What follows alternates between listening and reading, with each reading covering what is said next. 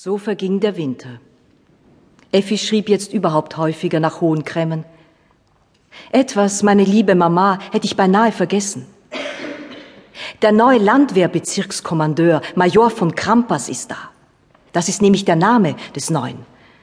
Aber es scheint, trotzdem er da ist, wieder nichts werden zu wollen. Krampas ist verheiratet, zwei Kinder von zehn und acht Jahren. Aber mit der Frau von Krampas, übrigens keine Geborene, kann es nichts werden.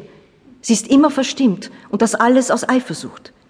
Er, Krampas, soll nämlich ein Mann vieler Verhältnisse sein. Ein Damenmann. Etwas, was mir immer lächerlich ist und mir auch in diesem Falle lächerlich sein würde, wenn er nicht um eben solcher Dinge willen ein Duell mit einem Kameraden gehabt hätte.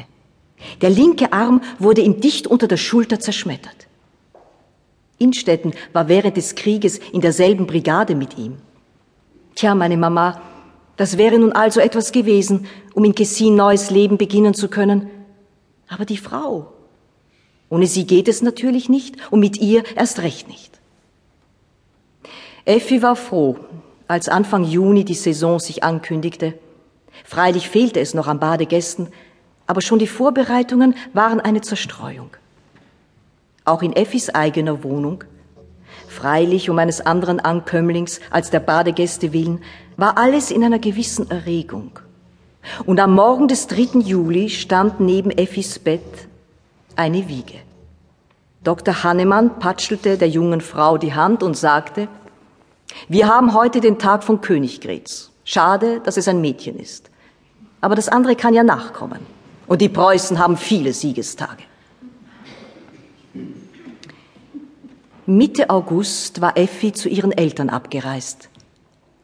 Hast du nun solche Spaziergänge auch in Tessin? fragte Briest. Und begleitet dich Innstetten auch und erzählt dir allerlei? Nein, Papa, das ist ausgeschlossen, denn wir haben bloß einen kleinen Garten.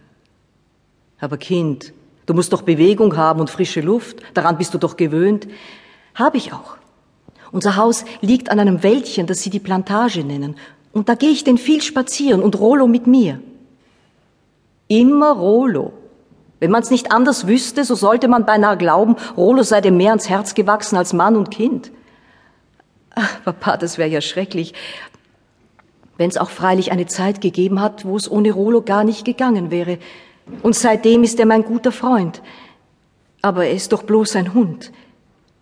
Ja, das sagt man immer. Aber ich habe da so meine Zweifel. Glaub mir, Effi, das ist auch ein weites Feld. Gott vergib mir die Sünde.